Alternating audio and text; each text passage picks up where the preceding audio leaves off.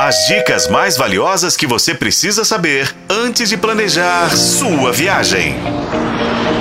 Sua viagem.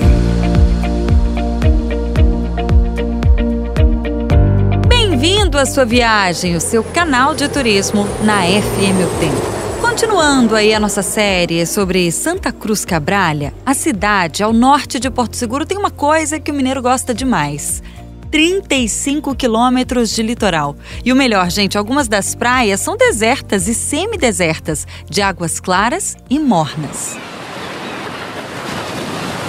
Na maré baixa, os recifes de corais formam piscinas naturais. As duas mais famosas são as de Mutá e Coroa Vermelha super instagramável. Outras praias que você deve conhecer são as de Mutari, Aracacaí e Apuã. Há ainda praias em vilarejos rústicos como Santo Antônio e Guaiú. Um dos passeios mais procurados é o de barco ao Parque Marinho da Coroa Alta.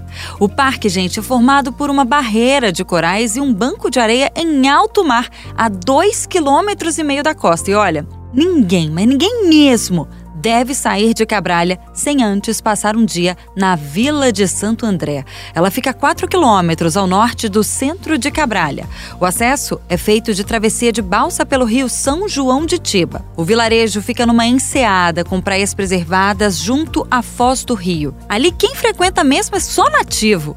Na Vila de Santo André estão os resorts de luxo, como Campo Bahia.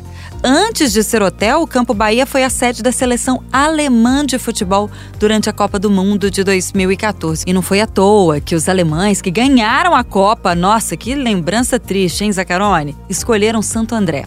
É um lugar tranquilo e paradisíaco.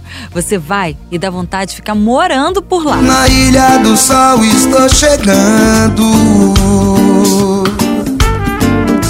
O Rio João de Tiba estou cantando.